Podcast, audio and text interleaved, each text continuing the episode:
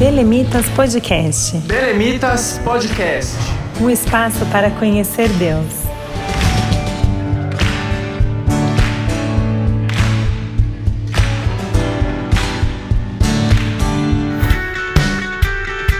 Olá pessoal, a paz do Senhor. Sejam bem-vindos a mais um episódio do Belemitas Podcast. Hoje nós estamos iniciando uma nova série sobre adoração como mecanismo para a defesa da fé. Eu sou Elton Mateus, do Belemitas, e antes de iniciar essa série, eu quero convidar você a acessar o nosso site, belemitas.com, e também seguir a gente nas redes sociais para saber mais sobre nós e também acompanhar as novidades. Este podcast está chegando até você através da rádio RBC. Por isso quero compartilhar uh, o site e também as redes sociais da rádio para você entrar em contato. O site é rbcbelém.com.br, no Instagram, arroba rádio RBC 1350, Facebook RBC 1350 AM e você também pode sintonizar na rádio em 1350 AM. Bom, vamos lá. Para participar dessa série, estou aqui junto com alguns amigos, a Aline, o Léo e a Lê. Pessoal, sejam bem-vindos. Obrigada, Matheus. Olá, pessoal. É um prazer estar aqui com vocês. Como o Matheus disse, eu sou a Aline, sou líder de louvor do grupo Belemitas. Paz Senhor, pessoal. Eu sou a Alessandra e eu sou soprano no Belemitas. Olá, pessoal. Tudo bem? Aqui é o Léo. Sou líder de louvor do Belemitas. Estou muito ansioso aí para o nosso bate-papo de hoje. Muito bom, pessoal. O nosso convidado especial dessa série sobre defesa da fé é o pastor Elias Torralbo. Nós estamos muito felizes em recebê-lo aqui. O pastor Elias, ele é teólogo, possui pós-graduação em gestão escolar, é mestre em teologia sistemática, autor de diversos livros e atualmente pastor Elias é diretor executivo da FAESP, a Faculdade Evangélica de São Paulo. Também é pastor e congrega junto com a sua família lá na D Belém em Guarulhos, SP. Pastor Elias, é um prazer tê-lo aqui conosco. Seja bem-vindo ao Belemitas Podcast. Muito bom, uma alegria estar com vocês. Eu já venho acompanhando o trabalho de vocês e estava orando por esse momento para ter a oportunidade de estar com vocês e Deus atendeu a minha oração. É, e é uma alegria é, poder estar é, nesse momento tão especial e tentarmos falar sobre um assunto tão é, pertinente, tão é, importante. Legal, tenho certeza que será um, um, ótimo, serão ótimos episódios para nós. Então, pastor Elias, para iniciar a nossa conversa, gostaria que o senhor explicasse para nós o que é defesa da fé. Bom, é, eu costumo dizer que o que move a vida não são as respostas, né? São as perguntas. Então, se você quer ter uma boa resposta, você tem que formular uma boa pergunta. Então, eu começaria tentando responder a esta primeira pergunta é, lançando mais três perguntas. Então, a primeira, será que a fé ela tem mesmo que ser defendida? É, esse é um ponto. É, porque nós falamos muito sobre defesa da fé. Afinal de contas, a fé ela precisa ser defendida. Bom, esse é o primeiro ponto. Segundo lugar, se ela precisa ser defendida, então por que ela precisa ser defendida? Então você pergunta primeiro se ela tem que ser se você chega à conclusão de que não, o assunto se encerra. Se você chega à conclusão de que ela precisa ser defendida, então você tem que fazer uma outra pergunta: por que ela precisa de defesa? Ah, e aí você precisa também distinguir o que é fé e do que é a própria igreja. Então, a igreja precisa ser defendida? É uma coisa a fé precisa ser defendida é outra coisa. Não, não podemos misturar as coisas. Porque às vezes as pessoas pensam que defender a fé é defender a igreja e, e, e aí acabam misturando e dando algum tipo de problema. Então, por que a fé precisa ser defendida? E, finalmente, de que forma podemos defender a fé? Eu responderia de forma tentando ser objetivo, que é uma dificuldade talvez que eu tenha, mas tentando ser o mais objetivo possível. Primeiro, a fé ela tem que ser defendida. Segundo lugar, ela tem que ser defendida porque ela é atacada. E em terceiro lugar, de que maneira nós devemos defender? A maneira é, é que é o grande e principal ponto a ser considerado. Eu acho que a pergunta é, é, é importante, o que é, Mas acho que mais importante ainda é de que maneira nós podemos defender a nossa fé.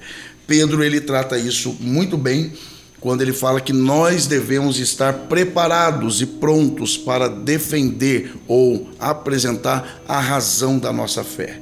Então você crê, ok, você crê, mas é, qual é a razão da sua crença? Por que você crê? Isso está em 1 de Pedro, capítulo 3, e verso 15.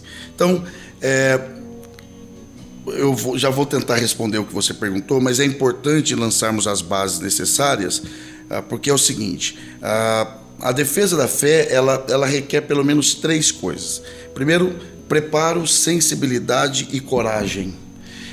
Preparo intelectual, sensibilidade para identificar onde e a natureza do problema. Então, se a, a fé é atacada, você precisa ter sensibilidade de identificar de onde vem o ataque, mas não só de onde. Qual é a natureza desse ataque? Ela é uma natureza, é, ela tem natureza é, intelectual. Você defende de uma forma. Ela tem uma natureza espiritual. Você defende de outra forma. Ela tem uma natureza meramente preconceituosa você defende de outra forma. Então, você precisa ter preparo intelectual, você precisa ter. É, lembrando que intelectualidade também é parte da espiritualidade. Eu sei que vocês estão muito preocupados também com essa questão de não haver essa dicotomização, essa separação entre o, o material do espiritual, como se um fosse mais importante do que o outro. Ah, então, não, tudo é importante ah, então você precisa ter esse preparo intelectual, a sensibilidade e você precisa também é, ter coragem para enfrentar, inclusive de ser muitas vezes mal compreendido nas suas respostas. Você precisa correr o risco de ser mal interpretado para você ajudar uma geração que está no meio de muitos ataques e principalmente uma geração que é marcada por muita confusão em termos de, de defesa da fé ou da fé. Então eu definiria, tendo lançado essas bases, eu definiria a defesa da fé como o ato de manifestar, hoje quando eu estava pensando sobre esse tema, é o ato de manifestar as nossas convicções de forma bem fundamentadas, as nossas convicções dos princípios das Escrituras, na intenção, primeiro, de proteger coletivamente a igreja, individualmente o cristão, dos ataques que ocorrem de acordo com as inclinações do seu tempo. Então, defender a fé hoje é tão importante quanto foi defender a fé na época de João. No entanto, defender a fé hoje não é a mesma coisa que foi naquele tempo. Os embates daquele tempo não são os de hoje, mas a importância da defesa é a mesma. Então, eu diria que defesa da fé é o ato de você proteger de forma bem fundamentada as suas convicções é, fundamentadas nos princípios da palavra de Deus. Pastor Elias, é, dentro disso que o senhor falou, da importância de nós defendermos hoje a nossa fé, tanto quanto foi no passado, atualmente, quais o senhor acha que seriam as principais questões intelectuais e teológicas levantadas pelos críticos ao cristianismo na nossa época? Então, é, Aline, é o seguinte: o problema continua sendo basicamente o mesmo. É o problema de você e, e, é provar a existência de Deus, porque esse é um debate também intelectual. A pessoa chega para você e diz assim: ok, então me prove que Deus existe. É, segundo lugar, ah, o problema do mal. Esse é um problema que, que pega muito principalmente aqueles que dizem não crer em Deus, eles se apegam muito no problema do mal, como que um Deus bom permite o mal e como que um Deus todo-poderoso não resolve o problema do mal. É um debate que eu até proponho aqui de vocês encararem aí de um podcast sobre isso aí. É bem legal o assunto, só não me convide para isso. Agora, é legal ouvir os outros, né? Mas assim, esse é um problema que nunca vai deixar de existir essa, esse questionamento, nunca que eu digo nessa dimensão, o problema de você provar a existência de Deus. você não prova, existem, do ponto de vista teológico e filosófico, existem é, algumas provas é, hum, filosóficas da possibilidade da existência de Deus, né? a natureza, a consciência humana, enfim. Mas trazendo para uma realidade ainda mais atualizada, e talvez seja esse o grande ponto que vocês eh, de repente é, desejam é, chegar, eu acho que hoje o grande problema é, intelectual é o problema da polarização que marca não só o mundo como um todo, mas em especial o nosso país. Eu acredito que a, a fé cristã ela está colocada à prova hoje dentro dessa polarização que marca o nosso país. Essa polarização que muitas vezes ela, ela é, se transveste de uma falsa fé. Pessoas que, é, em nome de uma falsa fé, defendem um, um, uma ala de uma polarização. E esse não é o papel da igreja. Esse não é o papel do cristão. O papel do cristão, acima da, de qualquer tipo de ideologia, é defender os princípios da palavra de Deus em amor. Em amor, sempre buscando cumprir o que Cristo estabeleceu e buscando praticar aquilo que acreditamos que ele praticaria no nosso lugar. É, então eu acredito que hoje, além do, da, do problema do ateísmo, do problema do mal, atualmente o maior desafio, intelectualmente falando, é um ponto de equilíbrio que a, a igreja, nós cristãos, precisamos ter em termos de é, sabermos até onde irmos e onde é, recuarmos dentro dessa polarização. Eu acho que a igreja está tendo a grande oportunidade de demonstrar maturidade em saber discernir é, a necessidade desse ponto de equilíbrio e não ser muito para lá nem muito para cá, mas você ter como é, dialogar com todas as partes e contribuir para um país melhor, para uma vida melhor. Pastor Elias, é, quando a gente estuda processo, é... Estou com muita, muito direito na cabeça, mas vai fazer sentido, eu prometo para vocês. Não tenho dúvida. Existe um conceito que é de prova diabólica. Uma prova diabólica é uma prova que é muito difícil de ser feita por uma das partes. E aí, por ser muito difícil para essa parte fazer essa prova, então o juiz passa para outra parte fazer essa prova porque é mais fácil para ela provar esse, o fato que deve ser provado no processo. Não sei se me fiz claro. É sim, esse nome eu não conhecia. É, o nome é feio, mas o conceito não, é assim. É, mas eu entendi.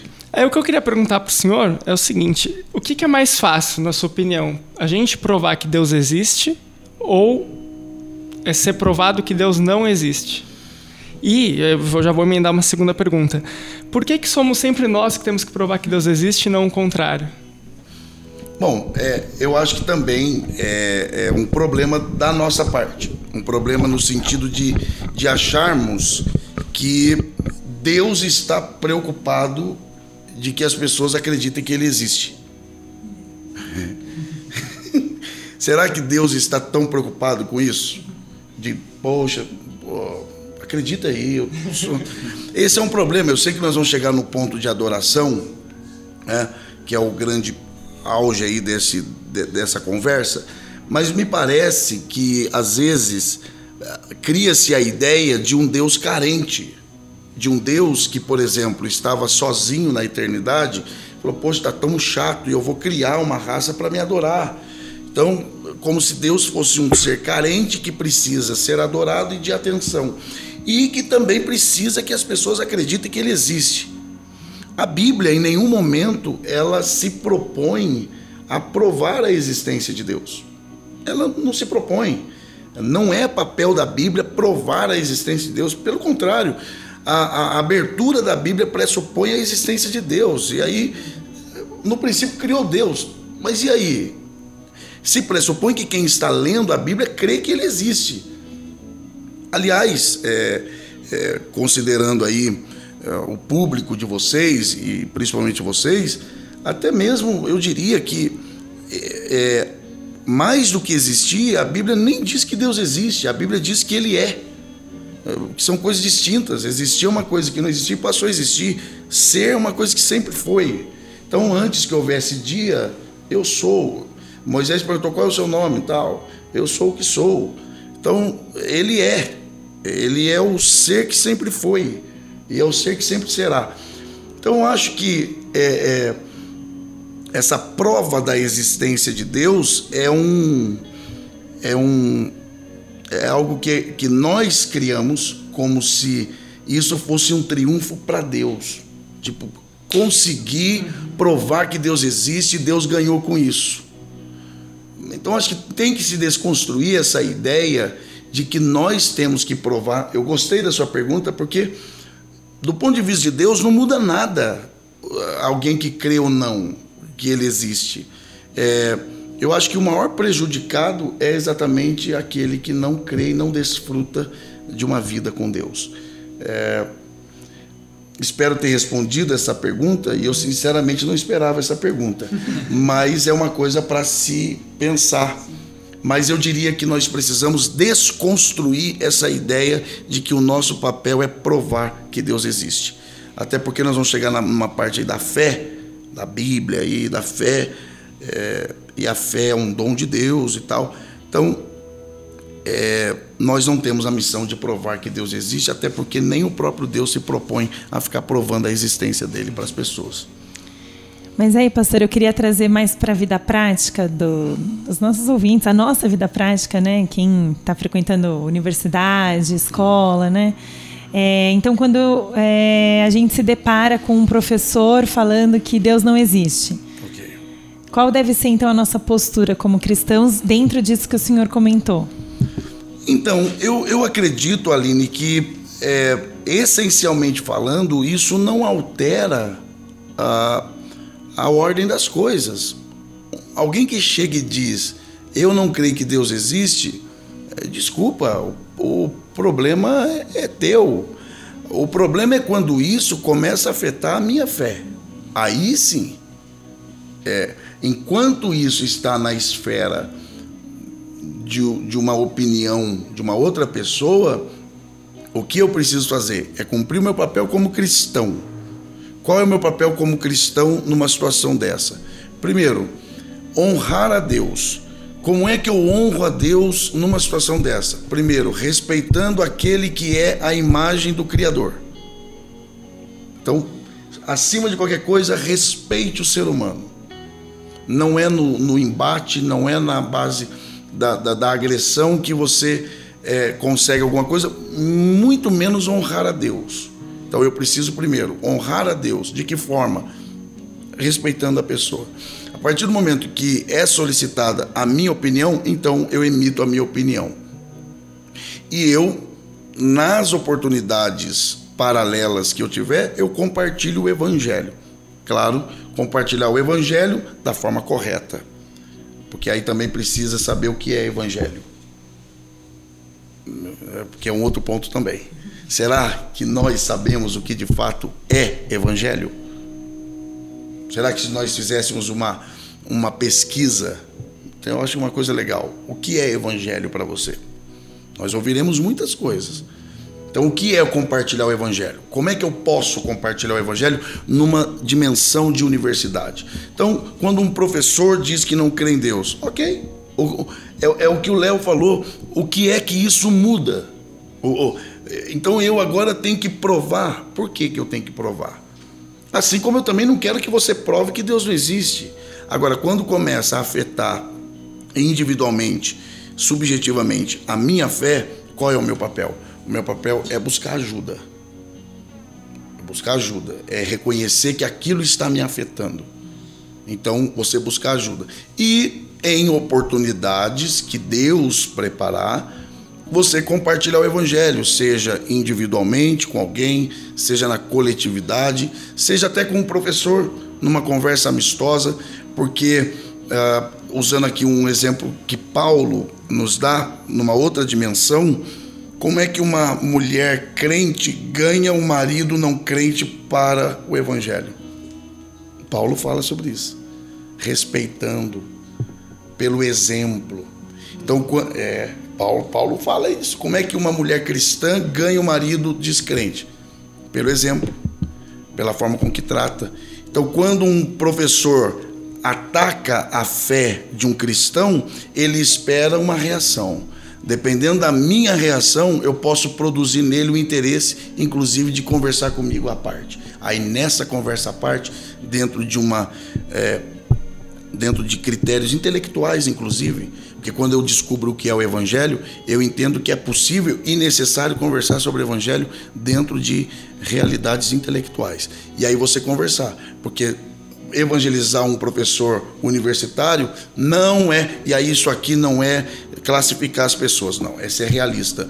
Evangelizar um professor universitário não é a mesma coisa que você evangelizar uma pessoa que não é que não é professor universitário. Não é a mesma coisa. Você chega para uma pessoa que está tendo dificuldade financeira, você apresenta Jesus como aquele que pode dar alento a ela. Agora, o que você vai falar isso para o professor universitário? Fala, não, esse problema eu resolvo trabalhando. Eu quero saber de outras coisas. Então, eu acho que com o exemplo, com o respeito mútuo e aproveitando sempre as oportunidades. Mas quando esse ataque começa a me afetar, e eu sei que eu devo estar falando agora para muitos jovens universitários que, inclusive, Aline, estejam vivendo esse drama de, de isso, é, de uma atitude dessa, está afetando individualmente a fé dessa pessoa. Eu lhe aconselho a procure ajuda procure conversar com alguém, procure orar com alguém, procure fortalecer as bases da sua fé. E, quando surgir uma oportunidade, respeitosamente apresente o verdadeiro evangelho. Bom. Pastor, é, voltando um pouquinho para o conceito de defesa da fé. Quando foi proposto esse tema, logo me veio à mente Efésios 6, da parte que Paulo fala sobre a armadura né? Então, quando a gente pensa em defesa, será que seria muito arcaico, muito forte eu pensar na armadura, naqueles conceitos que Paulo dá para nós é, iniciarmos aí o, a nossa base para a nossa defesa de fé? Não, pelo contrário. É, e, e, esse também é um ponto assim é, extremamente importante, porque e que bom que você tocou nesse, nesse assunto, Alessandra. É, eu, eu entendo que a fé Entendo a fé que não, a Bíblia deixa claro que a fé é um instrumento de defesa e não de ataque. É, é como se você tivesse uma faca de cozinha nas mãos de uma pessoa errada. Você imagina uma faca de cozinha na mão de uma boa cozinheira, dez e meia da manhã de um domingo. É certeza de coisa boa. Mas imagine essa mesma faca, no mesmo horário, no mesmo lugar, nas mãos de uma criança de dois anos. Mas é a mesma faca. Porque a questão não é a armadura que você tem, a questão é se você sabe usá-la. E a fé, ela não é instrumento de ataque. A, a, a, instrumento de ataque, de acordo com o que Paulo fala em Efésios 6, é a palavra. Jesus venceu o diabo atacando pela palavra, não pela fé. A fé, ela é escudo. Ela ela serve como defesa. Por isso que Paulo fala usando, embraçando sempre, a ideia é aqui, embraçando sempre o escudo da fé. Para quê? Para que nós possamos aplacar os dardos inflamáveis do diabo. E aí é, é a grande questão, Wellington. Ah, os dardos inflamáveis se dão aonde? Onde? Na mente. Porque se o diabo dominar a sua mente, ele domina todo o resto. Existem pessoas agora que gostariam de sair de uma situação, não sai porque a mente está dominada. A mente. Então, a fé, ela protege a mente, inclusive no campo da intelectualidade, inclusive também. Agora, a fé, ela deve ser usada para defesa, defesa, defender, Agora é preciso saber manusear e saber de onde vêm esses ataques. Sensibilidade é tudo. É você perceber de onde está vindo e você então é, se defender. Ah, é mais forte do que eu vou ter que falar. Por exemplo, quando Jesus fala: se tiverdes fé, não é do tamanho, é como um grão de mostarda. São coisas distintas. Tamanho é quantidade, como é qualidade. Jesus nunca incentivou os discípulos a terem uma fé pequena. O que ele está falando é da qualidade do grão de mostarda. Porque, embora seja pequeno, o grão de mostarda é inquebrável. Então, você joga no chão, não quebra, você pisa, não quebra, joga no fogo, tira do fogo, planta e ele ainda produz. É dessa fé que Jesus estava falando. Uma fé que sobrevive aos solavancos da vida. Uma fé que sobrevive ao fogo da adversidade.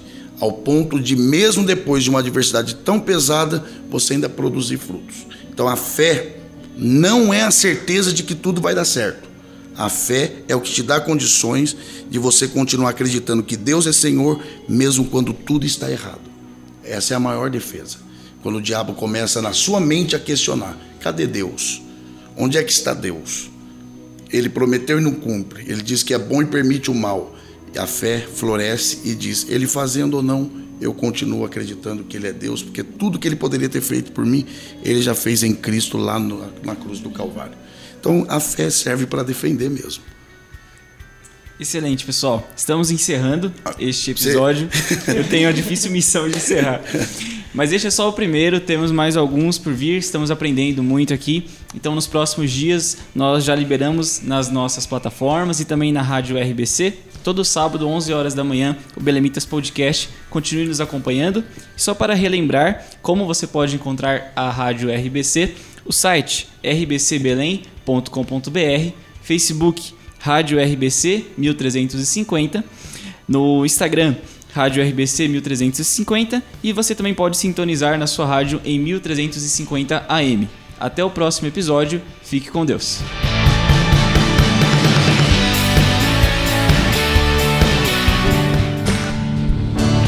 Belemitas Podcast. Belemitas Podcast.